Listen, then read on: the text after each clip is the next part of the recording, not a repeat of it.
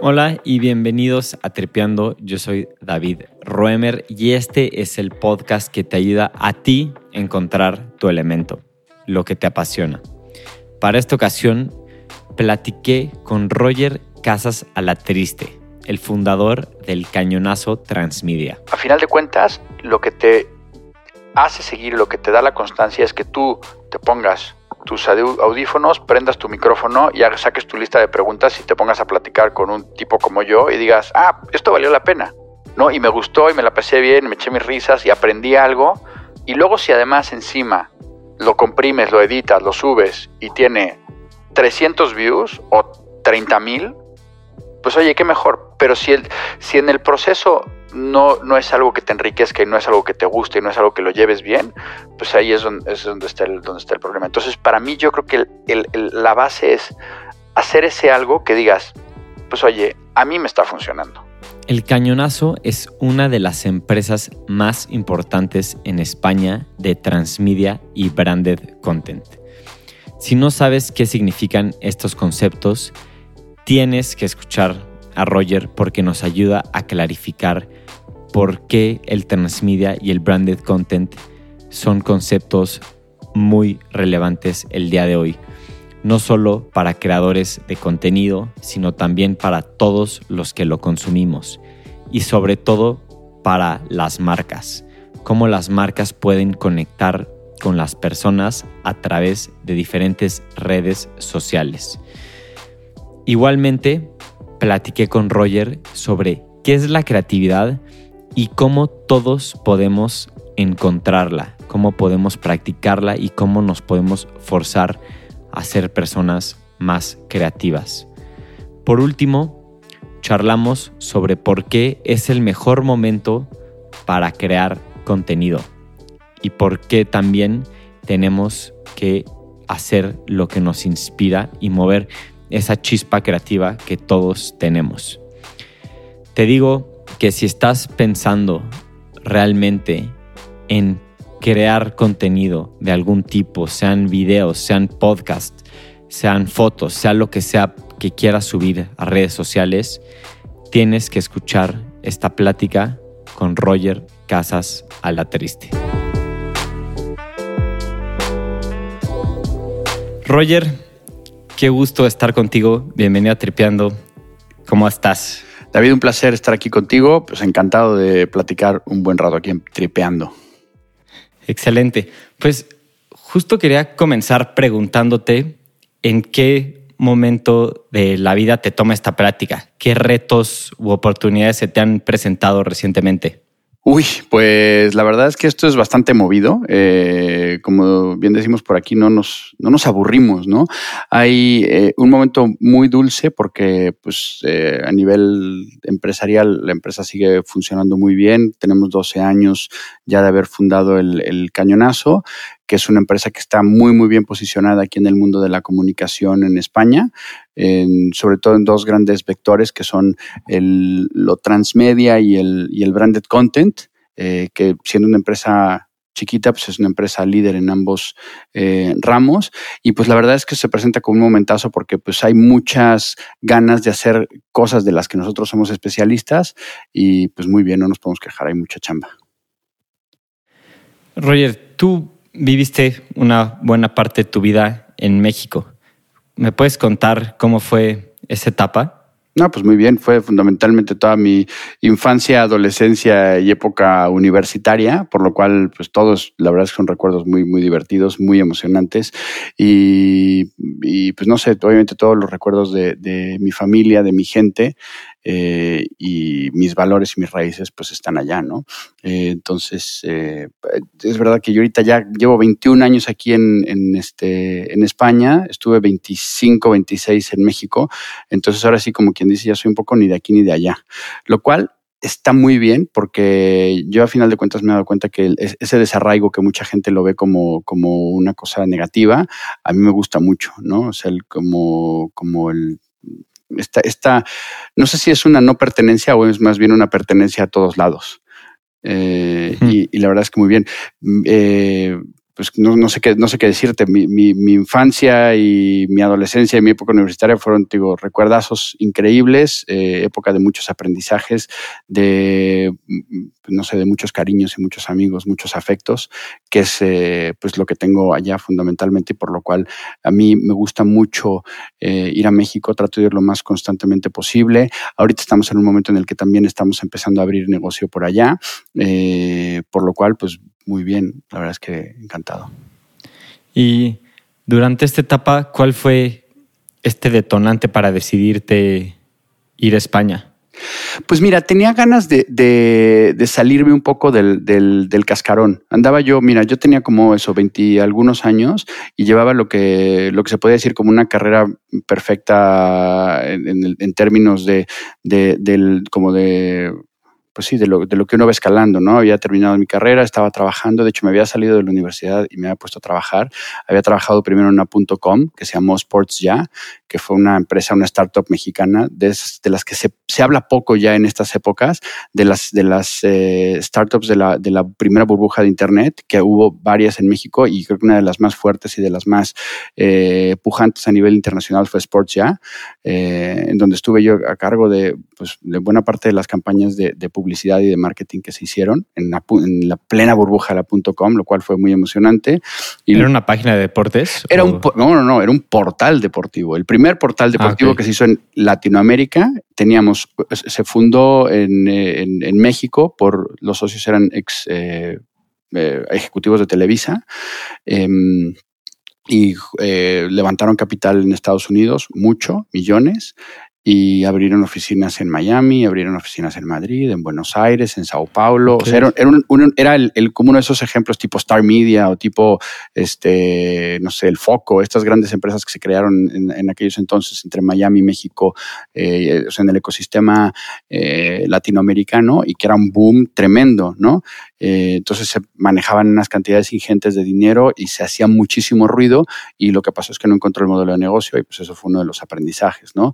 Eh, después cuando esto reventó, yo me cambié y me fui a, la parte más sólida, al negocio más sólido, me fui a Columbia TriStar, eh, a, la, distribución, a la parte de, mm, de, Home Entertainment, donde también estaba relacionado con los contenidos digitales, igual desde entonces. Y, y ahí fue cuando, cuando vino ese punto de quiebra que de hecho fue, eh, me acuerdo perfecto cuando mi compañera eh, Ceci Garro, eh, eh, que éramos quienes llevábamos el equipo de, de, PR de, de, Columbia TriStar, me dijo, tienes que venir a ver esta película, porque todos los viernes teníamos screenings ahí en, en, ahí en Santa Fe, en las oficinas, y, este, y me fui a ver Almost Famous de Cameron Crowe, y que es una película que, que aúna dos de, de las cosas que a mí más me gustan, o bueno, yo diría tres de las cosas que más me gustan, que es el rock, eh, la narración, en este caso periodística, y los viajes. Y, entonces yo estaba, yo estaba, me acuerdo, un viernes ahí, de, no sé, habrá sido noviembre por ahí, y estaba yo a lágrima tendida viendo la película y diciendo y, y, y, aflojándome la corbata decía, no sé si es muy profesional que esté llorando en mi trabajo viendo una película, mm. pero sin duda esta corbata me está apretando. Y entonces fue cuando dije, oye, creo que aquí esto uh, voy bien, estoy, estoy cumpliendo, digamos que los, los clásicos puntos que tenía que haber cumplido hasta ese momento, pero, pero quería viajar, quería ver el mundo, quería estar un poco fuera, salirme un poco de, de, de, del, del, cascarón, ¿no? Y pues me vine a España, bueno, apliqué a cuatro universidades, dos en España, una en Inglaterra y dos en Inglaterra. Eh, me aceptaron las cuatro y al final de cuentas me decidí por Madrid eh, porque es una ciudad que ya conocía, que me gustaba mucho la forma en la que se vivía y como esa, una forma que a mí me parecía más relajada y muy divertida de vivir, que luego lo comprobé. Y como decimos los mexicanos, me fui quedando, ¿no? O sea, no decimos, me voy del país porque es como una traición a la patria, este, pero pues dices, oye, voy, estoy dos años, luego me quedo otro ratito, me quedo otro ratito, otro ratito, y luego ya llevo 21 y aquí sigo y, pues, y esto ya es lo que considero mi casa, ¿no? ¿Y tuviste como esa lucha interna al momento de decidir si te ibas o no? O sea, ¿o lo, te, lo, viste muy claro? Ah, no, yo, lo, yo te lo tenía clarísimo. La pugna que tuve era si de, decidir entre Londres y Madrid. Y este y la verdad es que fue muy complicado, pero luego lo de, lo de moverme lo tenía clarísimo. Y luego lo de quedar, porque además es lo que te digo, o sea, realmente en ese momento yo no proyectaba si me iba a quedar dos, cuatro o seis años o, uno. Bueno, realmente dos me tenía que quedar porque era lo que, lo que eh, duraba mi maestría. Y, pero en un, en un, momento dije, ah, pues me quiero quedar tanto tiempo. Lo que sí me pasó es que cada vez que como, como que me llegaba mi deadline, de, oye, ya se te está acabando el tiempo, o ya, o, qué onda cuando te regresas, decía, no, no, espérate, es como cuando estás en una fiesta y no te quieres ir, ¿no? Pues aquí era un poquito lo mismo, ¿no? Y, van pasando, y aquí en lugar de pasar las horas, van pasando los años, y te das cuenta que estás, que vives muy bien y que estás muy a gusto en un lugar, eh, y que, y que estás, y que al final de cuentas, luego cuando te das cuenta, pues has formado una vida, tienes una familia, tienes una empresa, tienes hijos, y pues ya eres, ya eres muy de aquí, aunque no se deje de ser de allá, y luego lo que te decía del desarraigo, que al mismo tiempo yo aquí claramente soy un extranjero y me siento como un extranjero y no me siento incómodo por eso, incluso después de 21 años. Pero luego ahora cuando voy a México, pues también me siento un poco extranjero, aunque sea que soy, aunque sé que soy de ahí, pues ya me dicen, no, pues ya hablas como español y este, y hay cosas que me resultan muy raras, ¿no? Que me chocan, ¿no? De, de, de, de allá y digo, ah, pues no, no, es que es así, así es así, ¿no? Entonces, pues a mí, y a mí eso me gusta, la verdad. Es como estar de viaje todo el tiempo. Roger, ¿y qué diferencias notaste o te brincaron al momento de empezar a trabajar en España después de haber trabajado en México? Pues mira, yo había, hay una cosa eh, que se me siempre, siempre, se me quedó muy grabado. Mi tío, un tío mío, mi tío Federico, a quien quiero mucho y que me da siempre muy buenos consejos, me dijo, cuando me estaba yendo, me dijo, ahora sí es, pues es como si fueras a jugar la Champions, pero diario, ¿no? Porque hay un nivel de competitividad a lo bestia, ¿no? Y yo decía, pues yo le entro, ¿no? Yo feliz de la vida. Y, y había una parte también como que el, me llamaba la atención de venir aquí y jugar en esa liga, ¿no? Y decía, oye, quiero jugar en esa liga donde me pueda ver de tú a tú con, con todo el mundo. Y, y lo que me pasó y que fue bastante choqueante es que yo llegué aquí donde están jugando la Champions, pero al ser extranjero y no tener una red de contactos, no tener un network, como le llaman, pues no estaba jugando la Champions, estaba jugando, eh, era un equipo de segunda regional. ¿Sabes? Y yo decía, oye, no, espérate, es que yo trabajé en una .com en México y llevé la campaña de marketing y, gestioné millones de dólares. Y estuve en una major haciendo la distribución y cruzándome mails con los representantes de los artistas de Hollywood más acá. Y, y aquí les decían, ah, pues eso me da igual, pero que no tienes experiencia aquí. ¿Sabes? Y eso, la verdad es que me tardé mucho en digerirlo y un momento dije, bueno, pues si es así, no hay problema, ¿no? Vamos a jugar, pero, pero el ascenso, o sea, la ruta de ascenso para llegar a esta, a esta gran liga fue compleja, ¿eh? fue compleja y, y, no te lo avisan. Eso lo, eh, eh, lo leí el otro día también en una entrevista de una escritora que, que me pareció increíble porque hablaba de eso, o sea, que te dicen, tú crees, llegas aquí, dices aquí todos somos iguales, no sé qué, y no es cierto. O sea, aquí el al extranjero se le ve como un extranjero en el, en el, en el mal sentido de la palabra, ¿no? Dicen, oye, tu experiencia en este país no es la misma experiencia que tienes en el tuyo y, y tienes que probar que has hecho algo aquí para poder eh, tener valor. Y, o sea, entonces supongo que empezaste desde abajo otra vez. Sí. Eh, ¿Cómo, o sea, tenían razón ellos? O sea, la experiencia sí es distinta o pudiste demostrarte rápidamente, entre comillas, de, oye, sí sé lo que estoy haciendo? Mira, yo tuve la suerte de entrar en un lugar, eh, porque después de mucho tiempo, después de mucho, y esto estoy hablando a lo mejor de dos años, algo así, porque bueno, hay un, como anécdota pintoresca, yo vine a estudiar y yo no tenía, bueno, venía con una tarjeta residente y a los dos años eh, pasaron dos cosas, que se me acabaron mis ahorros y se me acabó mi tarjeta, de mi permiso de residente. Entonces me quedé sin papeles y me quedé sin chamba, ¿no? y entonces en esas andaba y era, la verdad es que pues, bastante rifado, ¿no? Y, mm, y lo, que, lo que sucedió es que pues, anduve haciendo dos años de chambitas inestables de, de muchas cosas distintas y demás. Y, y luego eh, por azares del destino, acabé entrando en un lugar muy privilegiado, que era, fue la, la, primera web TV que se hizo en Europa, la primera web TV que se hizo en español en todo el mundo y la segunda a nivel mundial, el segundo videoblog que se hizo a nivel mundial. Estoy hablando de 2004, eh, cuando no existía YouTube, por ejemplo. ¿no? De hecho, no existían los, los smartphones. O sea, era una, era una cosa como muy, muy, este, demasiado avanzada a su tiempo. Entonces, y era una empresa chiquitita. O sea, yo fui el empleado número uno y en su momento más grande, pues tuvo 14 empleados, ¿no? Y fue una empresa que tuvo mucha, mucha notoriedad. Entonces se llamó Mobaz TV o M-O-B-U-Z-Z TV, eh, Mobaz, de Mobile Bus, eh, que la fundó un suizo californiano que vivía aquí en Madrid. Una cosa, una, una, una un cruce rarísimo, pero mm, eh, esa, fue, una, fue, una, experiencia muy importante. Estuve trabajando cuatro años ahí, pero sobre todo lo que gané ahí es que eh, como era una empresa muy relacionada con los nuevos medios digitales, es decir, con los blogs, con los podcasts, con los videoblogs, que, que, hoy son ya palabras que se saben los abuelos, pero que entonces eran marciano. O sea, era hoy como hablar de, ni siquiera de, o sea, el metaverso hoy es mainstream comparado con lo que era eso entonces. Em, y entonces, eh, y yo me puse a bloguear, lo cual me dio visibilidad. Yo blogueaba mucho de lo que pasaba en mi vida y de lo que pasaba en mi, trabajo. Y entonces como había muchísima curiosidad de, de dónde salieron estos cuates, porque era una empresa de puros extranjeros, que estábamos en, digamos que en el ecosistema de la web 2.0, de lo que se llamaba la web 2.0 en Madrid, donde todo el mundo más o menos tenía una genealogía y todo el mundo venía la, gente se conocía, era muy poquita gente. Y nosotros brotamos de ahí de un lugar de la nada y entonces eh, yo al ponerme a bloguear, yo me convertí como entre, eh, eh, era, era un todólogo. En una empresa tan chiquita siempre acabas haciendo de todo. Entonces yo era, era editor, era productor, era, me ponía enfrente de la cámara a hablar, pero también era el, el de ventas y también era el vocero, porque además como el jefe era extranjero no hablaba muy bien español, entonces, para pues, todo, oye, necesitamos este, un artículo para una revista, necesitamos un artículo para un libro, necesitamos dar esta entrevista, dar una charla, no sé qué. Yo levantaba la mano y iba a todas esas cosas, pero sobre todo el bloguear y, el, y claro, empezamos a empezar en las redes sociales. A nosotros nos tocó hacer la cobertura de nace una cosa que se llama Twitter, nace, nace una cosa que se llama Facebook, lanzan el iPhone, o sea, eran las noticias de las que hablamos nosotros, ¿no?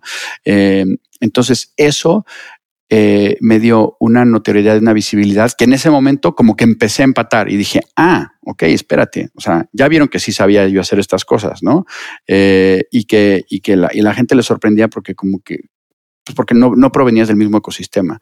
Pero entonces ahí creo que fue un, fue un doble escaparate o fue un doble trampolín, porque por una parte pude probar y poner en práctica muchas de las cosas que ya sabía y de la experiencia que ya tenía, la puse en valor en, un, en, esta liga en la que, de, la, que estamos hablando, pero además al, al, al, estar en este, en este mundo de tanta comunicación y tanta visibilidad muy inmediata, como que en cierta forma dijo, oye, pues mira, ya me situó y dice, ah, pues mira, el que, eh, y, era así, los que saben de video online son estos señores. Roger es el que, o sea, mi nombre, mi marca se quedó relacionada con eso eh, en aquel entonces y eso efectivamente me ayudó a que cuando yo renuncié a esta empresa, y, decidí, oye, bueno, voy a, ponerme a hacer el, business plan de la empresa que yo quiera hacer. Los clientes fueron casi casi saliendo de forma natural porque ya había muchísima gente que, a mí me relacionaba con esas cosas, ¿no? Eh, entonces había una parte de experiencia y una parte de reconocimiento que se dio casi casi al unísono. O sea, de ahí te. De ahí empezó el cañonazo. Mira, me acuerdo que además que renuncié en mayo, abril-mayo del 2008. O sea, en el momento que estaba empezando el, el, el gran crash este, de, la burbuja inmobiliaria de entonces y dice, ah, pésimo momento para renunciar, ¿no? y para montar una empresa ni te cuento. Entonces, más o menos estuve yo un, eh, un año, o sea, dije, a ver, quiero validar el modelo. Entonces, por temas de trámites legales de lo que necesitaba aquí para montar una empresa, eh, que aquí los, el, el, el, vicio de la tramitología ya sabemos de dónde viene heredada. Viene de España, sin duda, ¿no? O sea, que el ah, trámite y no sé qué, no sé cuánto, pues tuve que hacer dos business plans, lo cual puede pasar, parecer como una cosa muy de flojera, pero es muy útil, ¿no? Porque tienes que probar y tienes que probar y tienes que probar y tienes que pensar y poner a prueba tu modelo. Y después de dos business plans, este, fue cuando, en, ese momento, en 2000, finales de 2009, eh, principios de 2010 es cuando ya montó el, montó el cañonazo mientras, o sea, eh, y en este momento no, no es non-stop, o sea, no creas que fue a renunciar y estuve con una máquina de escribir ahí pensando en el business plan y pegando post-its, o sea, era eh, ganándome la vida como freelance en lo que estaba probando que iba a ser el modelo de la empresa. Ya, y veo que es como que a lo largo de tu carrera te has dedicado a la creatividad. Te quiero preguntar de alguna forma cuál es tu relación con la creatividad? Pues toda la que se pueda. ¿no? Eh, yo desde, desde chiquito eh, siempre me ha gustado el tema de las historias, tanto leerlas, me, gustaba, me gusta mucho leer desde, desde niño. Eh, me pongo muy nervioso cuando entras a, las librerías porque es así, o a, las tiendas de discos, a las pocas que quedan todavía, porque es así como, ¿qué hago, no? ¿Qué hago con todas estas cosas? Y, y también desde, desde niño me gusta mucho escribir. de hecho, creo que el único premio individual que tengo en mi vida ha sido un eh, concurso de redacción de segundo primaria este, que gané y que me, pongo la piel chinita de, del momento en el que tuve que salir a leer mi cuento en, el, en el auditorio de la escuela y que iba leyendo una línea y, los compañeros se reían y la intención era que se rieran, o sea, no estaban riendo de, o sea, inintencionadamente, sino que se tenían que reír y eso, esa, esa conexión me pareció brutal. Eh, luego en secundaria entregaba mis tareas en, este, en, videos, los grabábamos en casa de un amigo que tenía su cámara de video y los editábamos en la misma cámara eh, y luego me dio por el tema de la música, tuve, bueno, formé parte de un par de grandísimos grupos de rock de garage en la época de la secundaria y de la universidad. O sea, es algo que siempre, siempre ha estado ahí conmigo, la fotografía. O sea, y también con este aspecto como multiplataforma, o sea, de, que no es que, ah, escribo y escribo, sino que lo audiovisual me gusta, me gusta la música. Eh, técnicamente soy muy malo para prácticamente todas las cosas, pero creo que lo interesante es que entiendo por dónde va el negocio y cómo se puede ganar la vida uno de eso, ¿no? Y, y sí, eso, eso, o sea, eso ha estado marcado en toda mi vida. O sea, yo creo que tiene que ver con la creatividad, con, no sé si el medio digital o por lo menos la búsqueda de nuevos espacios de, de, creatividad y el, como dicen aquí, lanzarse a la piscina, ¿no? ¿Y cuándo encuentras tus momentos más creativos? Eh, muy tarde por la noche. O sea, tengo ese problema de que mis, mis, momentos de, de, clarividencia creativa tienen que ver con una franja horaria de tarde, o sea, de después de las 10, 11 de la noche. Entonces, eso es un problema porque si luego quieres levantarte y llevar una empresa y llevar a los niños a la escuela, este, no, es, no es demasiado compatible, pero, pero sobre todo haciendo y hablando con la gente. A mí, o sea, a mí una conversación como esta me está trayendo muchas ideas. Hmm. Y también me imagino que a ti te pasará que cuando hablas con gente y propones a gente una, una entrevista, eh, eso eh, no es lo que te cuenten, sino lo que el, rebote que hay es este es altamente creativo. O sea, ahorita con, con el ejercicio que estoy haciendo de, del podcast conversacional que estoy haciendo de su atención, por favor, es un momentazo. ¿no? Es un momentazo porque estoy eh, hablando y contrastando temas con gente súper brillante que siempre me da cosas y que, y que se, les aprendo todo lo que se pueda, ¿no? Y bueno, pues aprovechando que que menciona su atención, por favor, ¿me puedes contar qué es lo que haces en el cañonazo, qué es lo que hace el cañonazo, qué plataformas tiene, a quién le llega? Ok. Bueno, pues mira, el cañonazo es una empresa especializada en la creatividad, en la producción y la distribución de contenidos que viajan a través de diferentes plataformas. ¿Qué significa esto? Que no es que seamos una productora de televisión o una productora de podcast o una productora de experiencias eh, inmersivas, sino que somos, o sea, nosotros vemos el contenido como en el sentido amplio. Entonces, las cosas que se nos ocurren y las cosas que producimos normalmente tienen más de un contenido o tienen más de un formato que viaja a, través de diferentes plataformas. Eh, que esto es la, base la base del transmedia. o de eso que llaman transmedia y que luego se llamará de otra forma, pero que a final de cuentas es la forma en la que nos vamos a comunicar. Bueno, yo creo que es la forma en la que nos comunicamos desde las cavernas, solamente que ahora en el, en el entorno digital es prácticamente obligatorio, porque nuestra atención está viajando por diferentes plataformas. Ahorita están, la gente que nos está escuchando está escuchando un podcast, pero seguramente luego agarran el teléfono y se pongan a ver TikToks o se pongan a ver su Instagram y de ahí salten y puedan hacer clic y ver una película en Netflix y luego volver al podcast. ¿no? Nuestra atención está siendo así y entonces quienes contamos historias hoy en día tenemos que pensar en transmedia porque así, así es como viven nuestros, nuestros lectores, nuestros eh, escuchas, nuestros consumidores. ¿Ok? Entonces, eso, en eso se fundamenta el, modelo del cañonazo. Ahora bien, esto lo aplicamos a, a la, producción. O sea, hay gente que nos encarga cosas de, oye, fíjate, pues yo quiero hacer una transmedia para no sé qué, o yo quiero hacer una película, o yo quiero hacer un largometraje, o quiero hacer un corto, o quiero hacer un, unos, unos TikToks, o quiero hacer unos videos para Instagram. Y te recurren a nosotros como productora. La segunda es que nosotros hablamos con marcas, porque las marcas están desesperadas por saber cómo comunicarse en esta forma y cómo entrar en contacto con la gente con la que les quieren luego eventualmente vender cosas e impactarles publicitariamente. Y nosotros somos como el abrelatas, porque el abrelatas tiene que ser narrativo. Para tu marca entablar conversación con alguien en el mundo digital, primero le tienes que contar algo interesante. Y entonces nosotros somos los que hacemos, los que contamos ese algo interesante, que es lo que se llama el branded content.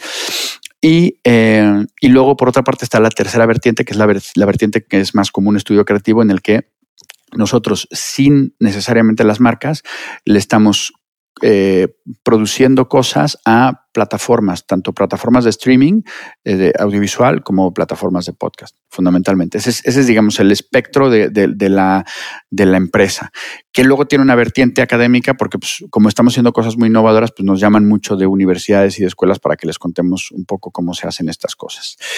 Em, y, y, eso, bueno, y eso se ve reflejado en el proyecto su atención, por favor, que es un branded content de nuestra empresa, es un, branded content del cañonazo y que refleja esa parte, e, e, esa visión panorámica que tenemos nosotros un poco del, sector de la comunicación. Porque, mira, hace, hace dos años estaba yo pensando en, quiero hacer un branded content. O sea, una de las cosas que más me gusta de mi trabajo es que hablamos con gente muy, muy diversa. O sea, en la mañana podemos tener eh, una reunión con el equipo de marketing del corte inglés y luego a las dos horas estar presentándole una serie a Netflix y luego en la, noche dar una clase. El, viernes estaba en la noche dando una clase desde la Universidad Complutense con un campus de una universidad en Tijuana. Eh, eso, eso a mí me vuela la cabeza. ¿No? Me encanta, me encanta poder tener esa diversidad de conversaciones y esa diversidad de, intercambios y de inputs con gente muy, muy diversa. Y eso lo quería reflejar yo en un contenido. Y entonces me puse a pensar, ¿y qué tiene en común toda esta gente con la que hablamos todos los días? lo que tienen en común es que todos, de alguna forma, necesitan conseguir captar la atención de alguien desde la academia hasta el marketing, pasando por el entretenimiento. Eh, y entonces di con el concepto de la economía de la atención, que es un concepto que se lleva trabajando desde hace, hace décadas, y, dije, ya está, un, un, una serie, o sea, un proyecto transmedia sobre la economía de la atención. Y lo dibujé en un, en un PowerPoint y pinté una cosa que tenía una serie de televisión, que tenía un podcast, que tenía un libro, y lo dejé en un cajón, vino la pandemia, bla, bla, bla. Y el, el punto en el que estoy ahorita es que eh, estoy en paralelo produciendo el podcast y en paralelo escribiendo el libro. El podcast se estrenó, ah, en, se estrenó en octubre y para cuando el podcast cumpla un año, se va a estrenar el libro. Y en paralelo estamos preparando eh, lo que es el, formato de la, de la, serie de televisión eh, que pues, si todo sale bien, pues a lo mejor en un año más se va, a estar, se va a estar estrenando. Entonces, ¿qué tenemos? ¿Qué tenemos? Un branded content, porque es una cosa que refleja lo que, eh, lo, que los valores en lo que creemos eh, en el cañonazo, que es la diversidad de puntos de vista, de creación y, y, las diferentes formas, no solamente de crear, sino de consumir contenidos, que es transmedia, porque tiene un podcast que no redunda en lo que se cuenta con el libro y que no redundará con lo que se va a contar en la serie de televisión y que espero que les guste muchísimo. Qué increíble, o sea, qué buena idea y qué forma de mostrar activamente lo que hacen haciéndolo, ¿no? Em, te quería preguntar, justo porque cuando yo me empecé a meter a su atención, por favor, realmente nunca había escuchado de la palabra transmedia antes, del, antes del podcast. Y me gustaría saber qué es lo más difícil de transmitir cuando le intentas explicar a alguien o a una marca que es transmedia. Pues mira, a las marcas hoy en día creo que se les da muchísimo más fácil entender qué es transmedia que, por ejemplo, a las empresas de, entretenimiento, al menos aquí a nivel local, en, España y a lo mejor en Latinoamérica. ¿Qué es lo más difícil? Que primero, que la gente está muy acostumbrada, y eso yo, yo hago una, una, analogía con las placas tectónicas. ¿no? Las placas tectónicas son como, como los sectores dentro de la comunicación, ¿no? Entonces está la gente del mundo del cine, está la gente del mundo de la publicidad, están los de la tele, están los, los periodistas, están los escritores, etcétera, ¿no? Entonces antes tú podías hacer carrera en una sola isla, o sea, tú podías hacer tu carrera en un solo continente, sin salir a otro. Y, qué pasa? Que debajo de estas placas tectónicas hay un magma caliente que está moviendo y está burbujeando y que está haciendo otras cosas, que es lo digital. Lo digital está haciendo que las placas se muevan, que choquen, que exploten, que haga, hayan terremotos, volcanes y que salgan chispas por todos lados. Que eso es la innovación. O sea, la innovación es cuando el, eh, tú estás haciendo una campaña de publicidad y te das cuenta que la gente que, con la que te quieres dirigir no ve anuncios y dices, oye, pues igual me tengo que aliar con los del cine porque la gente sí está viendo películas y sí está viendo series. Entonces tenemos que hacer algo muy parecido a eso o algo como eso, pero que transmita lo que queremos transmitir nosotros, ¿no? Entonces, por eso la gente dice, oye, eh, eh, este choque de placas lo que está haciendo es que nos, convertamos en creadores híbridos eh, y, que, y que los productos que nosotros hagamos tengan esta hibridación. Es decir, que ya no te, y tú los, lo estarás viviendo seguramente en, en carnes propias porque tú estás haciendo un podcast, pero el podcast solo no vale. ¿No? O sea, ya, estás viendo que a lo mejor Spotify te va a valorar más el podcast si le metes video, eh, que el podcast lo tienes que conectar con otras redes y que lo tienes que tuitear y que lo tienes que poner en Instagram y que lo tienes que poner en muchos lugares para que esa historia conecte con, con, con otros públicos, conecte con la gente, ¿no? Entonces, eso, te, o sea, eh, eh, este, este, choque de placas lo que hace es que nos, nos, nos nos tiene que hacer eh, conectar y lo que y nos hará como, como decían en, eh, antes, ¿no? Los hombres del renacimiento, ¿no? Pues, ¿Qué pasa con los hombres del renacimiento? Que eran igual de creativos que nosotros, nada más que no estaban encasillados en que, Leonardo, tú solamente puedes pintar. ¿No? Leonardo decía, oye, no, pues si un día se me ocurre hacer un helicóptero, voy a hacer un helicóptero, ¿cuál es el problema? ¿No? Ya, qué interesante. Es 100%... O sea, creo que las personas no nos damos cuenta que ya ves una serie y luego puedes llegar y escuchar el podcast. O sea, es, ya está súper conectado, nada más como que creo que este concepto de transmedia o la palabra transmedia puede que no haya permeado tanto todavía, al menos en México. Y es una palabra, es que es una palabra feona, o sea, parece, tiene un nombre como de antro ochentero, ¿no?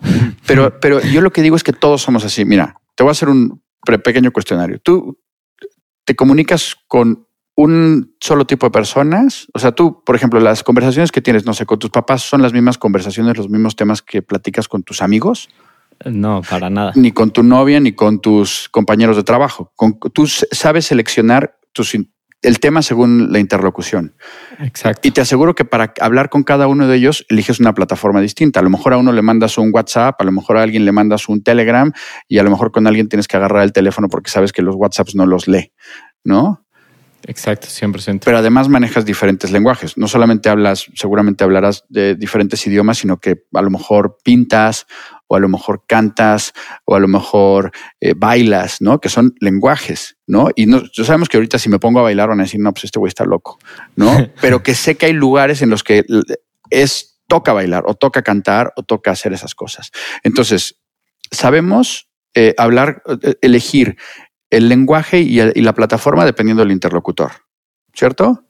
Cierto. Pero luego además hay una tercera, el, último factor, digamos, de que sea transmedia es que tiene que contar con la participación del, receptor. O sea, el receptor se vuelve transmisor. Entonces, imagínate que tú mandas un WhatsApp y no te lo responden. Pues está fatal, ¿no? Entonces, yo lo, lo que siempre digo es que nosotros el transmedia lo tenemos integrado. ¿Qué pasa?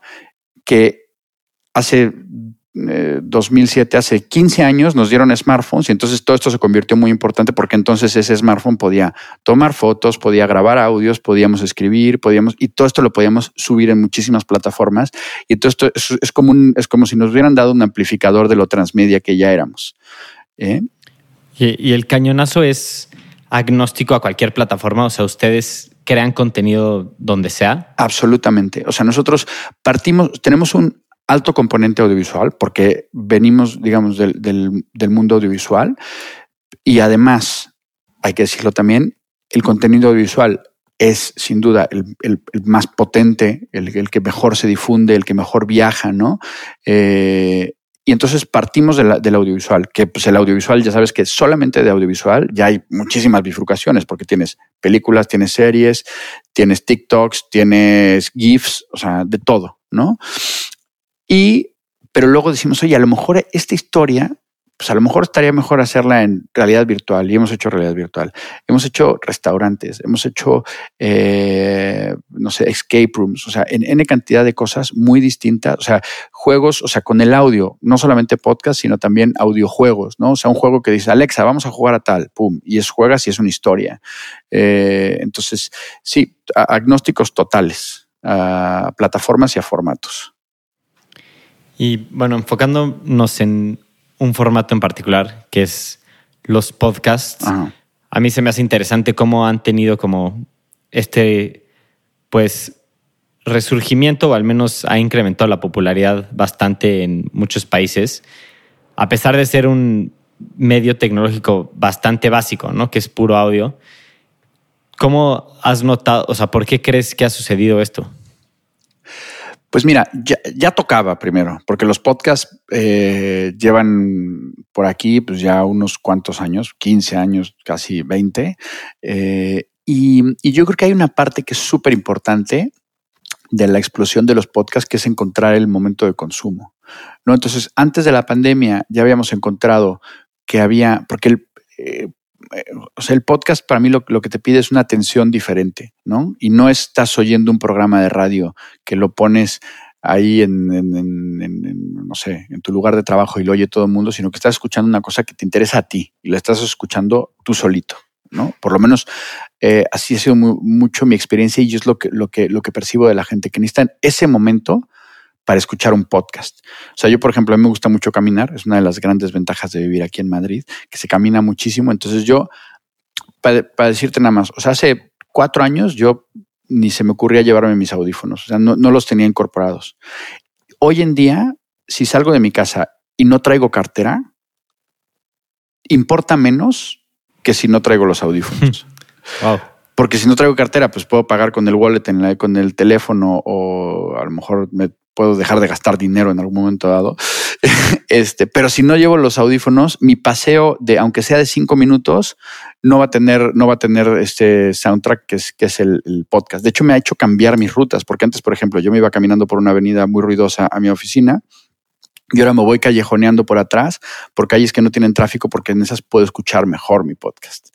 ¿No? Entonces, hay una parte de ese momento de consumo que es para ti solito y que, y que tiene que tener esta, como esta atención un poco más, eh, no sé, más íntima, yo, yo, yo, le diría, ¿no? Porque además, como es para ti, pues tú puedes escuchar la locura que quieras. O sea, puedes escuchar un podcast sobre empresas que a lo mejor es aburridísimo para el resto del mundo, o puedes escuchar, o sea, historias de caníbales, que el otro día me puse a escuchar un podcast de caníbales y era terrible, decía, no, jamás, no, no, no, no llegué ni al minuto cinco pero seguramente hay gente que igual va en el metro, va caminando por ahí, va escuchando historias de gente, que se come a gente y va muy feliz porque nadie lo está molestando, ¿no? Eh, y entonces eso para mí es muy, muy importante. Y luego pues vino la pandemia y, nos, como que nos mostró estas cosas. Y yo creo que al, principio eh, la gente entendida de podcast creía que cuando íbamos a estar todos en nuestra casa, como el podcast es muy de, de momentos de tránsito, decían, no, los podcasts mueren. Y lo que pasó es que yo creo que nos llenamos tanto de pantallas que yo al final, yo en, ese momento, ahí sí fue cuando ya reventó mi, mi, afición y mi gusto por los podcasts, porque yo llegaba a las 8 o 10 de la noche, terminaba de chambear después de estar viendo Zooms todo el día y lo último que se me antojaba era ver más pantalla. Entonces agarraba, me ponía mis audífonos, cerraba los ojos y me ponía a escuchar unas historias increíbles. Sí, creo que o sea, comparto contigo, hay tanto valor en los podcasts y esta parte también de la intimidad y de ir caminando y de escuchar a alguien hablándote al, oído que se me hace muy especial. Pero quería platicar contigo sobre esta parte de los creadores de contenido, los, o sea, de esta parte del creator economy, donde básicamente la mayoría de las personas ahorita sí están en una sola plataforma, ¿no? O sea, estos influencers de Instagram o TikTokers o YouTubers. O sea, ¿crees que los creadores de contenido van a también tener que hacer este cambio a transmedia? Es que yo, creo que está pasando, ¿eh? O sea, yo, yo lo veo y eh, yo tengo la sensación de que un creador que es una super chamba, o sea, para mí yo lo respeto muchísimo. Este, muchas veces se les critica y dicen, ah, estos influencers que son unos, no, son gente vacía y superflua. Es una chamba ingente. Entonces, eh, muchos, yo, yo, lo que veo es que un, una eh, cibercelebridad, un influencer, lo como le quieras llamar, tiene normalmente su, su, su digamos, su bastión, su punto fuerte en una plataforma o en dos plataformas, pero que luego alrededor de eso tiene que generar un mini ecosistema de otras plataformas que primero digan, aquí estoy, y segundo, eh, una, o derivas tráfico en estas, o, directamente ya estás poniendo pies en la, siguiente plataforma que, viene. O sea, eh, no sé, o sea, cualquiera. Me acuerdo ahora de Patti López de la Cerda, que le entrevisté para, para, para mi podcast. Ella, su bastión es Instagram, ¿no? Pero pues tiene que tener cuentas en en todos los otros lugares donde, donde igual está conectando con gente y a lo mejor lo que hace es llevarlas a. Y en un momento dado derivó y dijo, abrió OnlyFans y reventó OnlyFans. ¿No? ¿Y por qué? ¿Pero por qué reventó OnlyFans de la noche a la mañana? Porque ya tenía una comunidad de gente que le seguía en otras redes y lo, que, lo único que hizo fue decir, bueno, ahora acabo de abrir una puerta aquí. Y para mí, o sea, esa es una historia increíble, me encantó. Roger, y muchos de los que nos escuchan son jóvenes que probablemente están interesados en hacer algo más creativo con su vida. O sea, muchos nos encaminamos a chambas que son de, de despacho, de corporativos, y queremos encontrar algo que nos haga sentir más creativos, más activos. ¿Qué mensaje te gustaría transmitirle a estos jóvenes? Hijo, para mí, yo me voy a poner muy abuelito, como dicen aquí, muy abuelo cebolleta, así voy a achacar mi bastón. Pero es que a mí me dan una envidia tremenda. ¿Y por qué me dan envidia? Porque o sea, voy a, poner un ejemplo. Cuando yo iba en, iba en la carrera y estudiaba comunicación, para rentar, un, o sea, para que te prestaran una cámara, tenías que apuntarte, ¿no? Te apuntabas en una lista y decían, perfecto, pues te la dejamos la tarde del martes. Entonces tenías que ahí llegar y tenías la tarde del martes para usar una cámara mucho peor de la cámara de cualquier teléfono de smartphone de los que nos están escuchando, la gente que nos está escuchando ahorita. Mucho peor. Pero luego después de que grababas y que grababas mal y que tenías que además comprar cassettes y que era carísimo, ya una vez que tenías esas imágenes guardadas, tenías que ir a rentar una isla de edición, que era un cuartucho ahí donde tenías un, programa y unos monitores y te lo prestaban también una tarde y pues ibas ahí, no sé qué. Y luego, este, bueno, ya, para no hacer la historia larga, terminabas y tenías un corto o tenías un algo y luego decías, bueno, ¿y cómo le hago para que lo vea la gente? Y decías, no, no, pues hay que meterlo al festival o vamos a armar una proyección entre los de la carrera y, hacemos un, ponemos un proyector en una casa o, o le pedimos prestada el auditorio. Bueno, un relajo, o sea, una cosa muy, muy complicada, ¿no? Y hoy en día, tú, o sea, las personas que nos están escuchando ahorita, nos están escuchando seguramente o mayoritariamente en un smartphone, que tiene una cámara increíble, que tiene programas de edición, que tiene micrófonos, que tiene todo y, que, pero que además está conectada a todas las plataformas que quieras de Internet. Entonces, tienes una herramienta de trabajo que ya la tienes y que te cabe en el bolsillo y que además tú tienes una, pero tu eh, guionista tiene una y tu productor tiene otro. Y o sea, todo, todos venimos equipados con uno. O sea, podemos ser un multicámara, multi todo sin ningún problema, ¿no? Eh, y además tienes las herramientas para difundirla. O sea, ¿qué más se necesita que ganas? O sea, bueno, a ver, se necesitan, ah, ah, ok, punto. También la, la, competencia es feroz y hay muchísimo más gente que por tener estas mismas posibilidades lo está haciendo y además lo lleva haciendo hace 10 años y tú ves y dices, no, pues fulanito es que ya tiene 10 millones de followers, claro, porque lleva 10 años haciendo esto todos los días. ¿No? siendo consistente, siendo constante y haciendo buen contenido. Entonces todo el mundo dice, ah, no, porque el problema es que todos nos creemos que el influencer se hace en un día y dicen, ah, no, pues qué chiste. Este sube unas fotos, unos selfies ahí muy no sé qué y ya se hizo famoso. No, espérate, hay muchísimo trabajo ahí detrás, ¿no? Pero es, es, parte de lo, de lo que hay que, creo que, aprender y de lo que hay que asumir. Pero yo creo que en términos de herramientas y de, y de creatividad, o sea, el, es que no, es que tengamos un lienzo así gratis, es que es un lienzo de 360 grados, eh, o sea, es un domo de, de, creatividad que nos, que nos rodea y que solamente está esperando que digamos, oye, se me acaba de ocurrir esto, vamos a echarlo a andar. Y además, eh, si, el, si el público de Tepeando es mayoritariamente jóvenes y latinoamericanos, es que para mí eso es, o sea, no hay, no hay techo. ¿No? O sea, no, no, se, no se puede parar, simplemente hay que echar a andar cosas, probarlas y, y empujarlas y si funcionan, no dejarlas de hacer y si no funcionan, prueba y error, prueba y error, que es lo que también te permite esto, ¿no? Justo igual retomando esta parte de prueba y error y ya pasando al último capítulo de esta plática, Roger.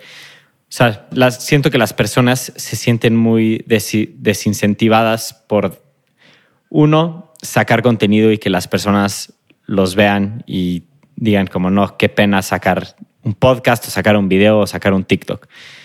Y dos, también este miedo a fracasar, ¿no? De que pues no le va a llegar a nadie y nadie te va a ver.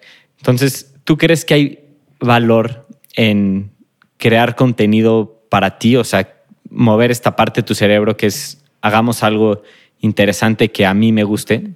Es que yo creo que ese es el motor a final de cuentas. Y eso me lo contaban dos cracks de este mundo, uno eh, Mauricio Cabrera y el otro Oso Traba, que justamente les hice una, pregunta parecida, ¿no? O sea, a final de cuentas, ¿qué es lo que te motiva para seguir, ¿no? Cuando, porque el principio es así, el principio es muy rudo, o sea, al principio no llegas y dices, ay, tengo 10 millones de seguidores, eh, tuiteo y me felicitan, nada, o sea, no te oye nadie, ¿no? Eh, y, y, a final de cuentas, lo que te, esto me lo decía Oso Traba, me decía, oye, a final de cuentas, lo que te hace seguir, lo que te da la constancia es que tú te pongas tus audífonos, prendas tu micrófono y saques tu lista de preguntas y te pongas a platicar con un tipo como yo y digas, ah, esto valió la pena. ¿No? Y me gustó y me la pasé bien, me eché mis risas y aprendí algo.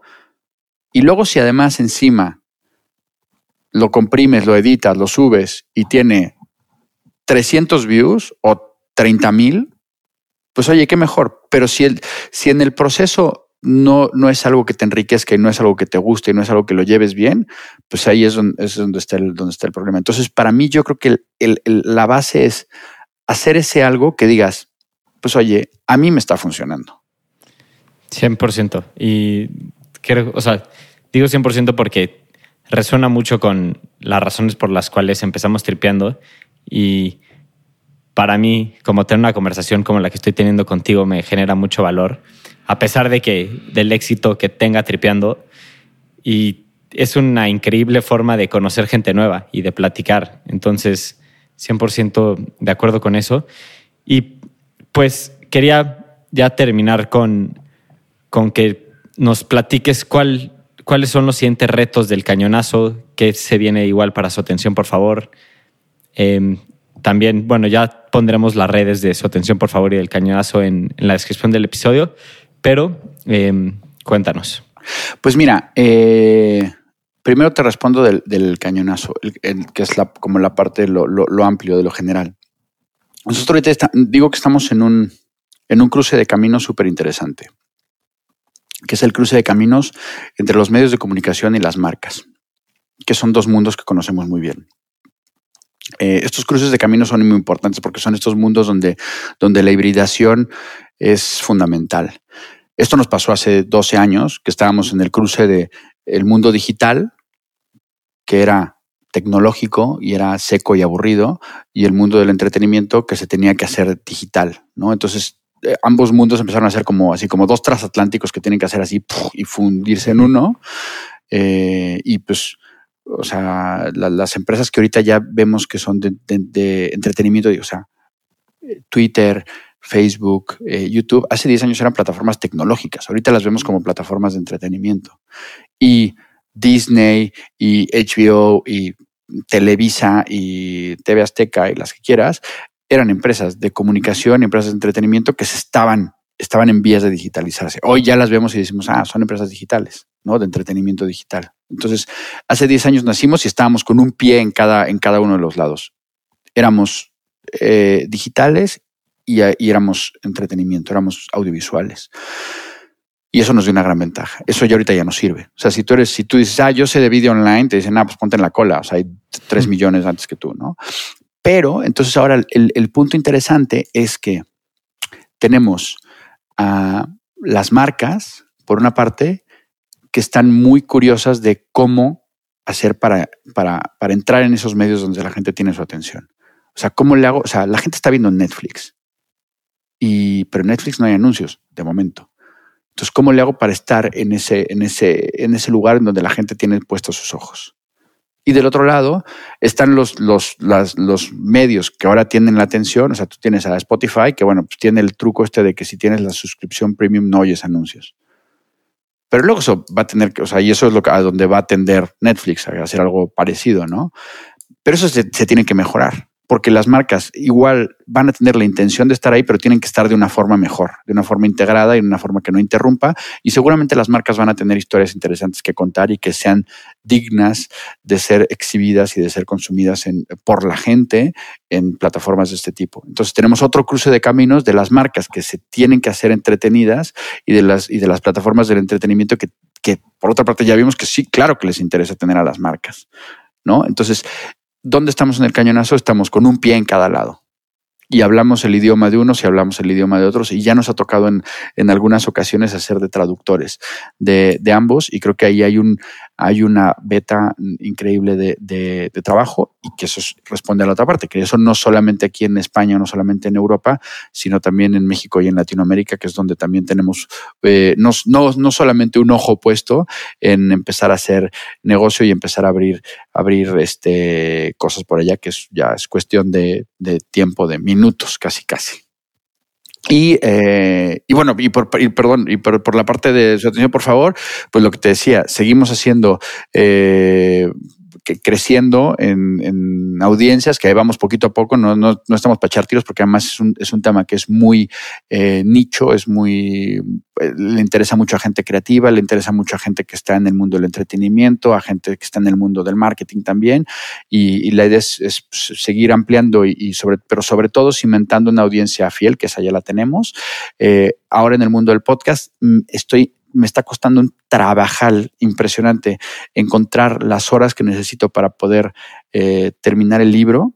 Eh, pero bueno, las llego a encontrar y este y avanzo y ya estoy viendo ya la luz al final del túnel y espero que cuando lo presentemos, bueno, ya, ya les ya les avisaré y eh, lo siguiente el paso es pues ya echar a andar la serie, ¿no? Próximamente.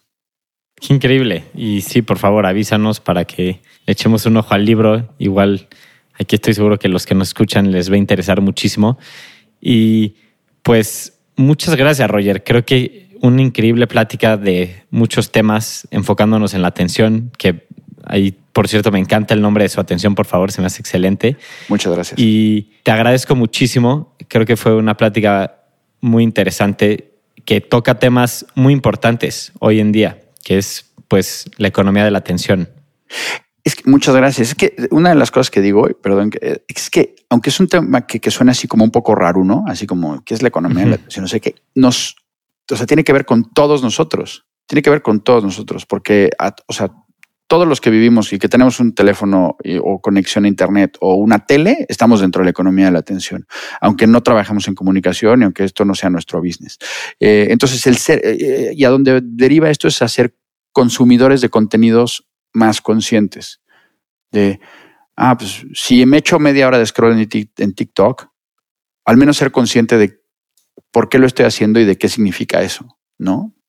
Eh, entonces hay un tema, hay un tema larguísimo que tiene que ver mucho, es muy parecido a la conciencia alimenticia. Ahorita ya sabemos que si nos comemos, este, no sé, cuatro kilos de helado, pues nos van a sentir mal. ¿no? Y ya no lo haces y ya dices, ah, lo piensas, dices, ah, me como un heladito, ¿no? Pues vale, me echo 10 minutos de TikTok, no pasa nada. Pero cuando llevas cuatro horas, dices, uy, a lo mejor esto no le va a venir bien a mi cerebro, ¿no? 100%. Y ahorita creo que está pandémico el TikTok, o sea, la gente está clavadísima. Está cañón.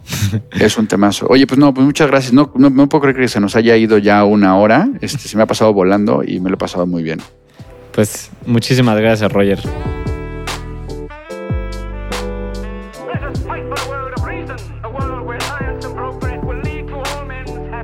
crystallize imagination. I have my mind.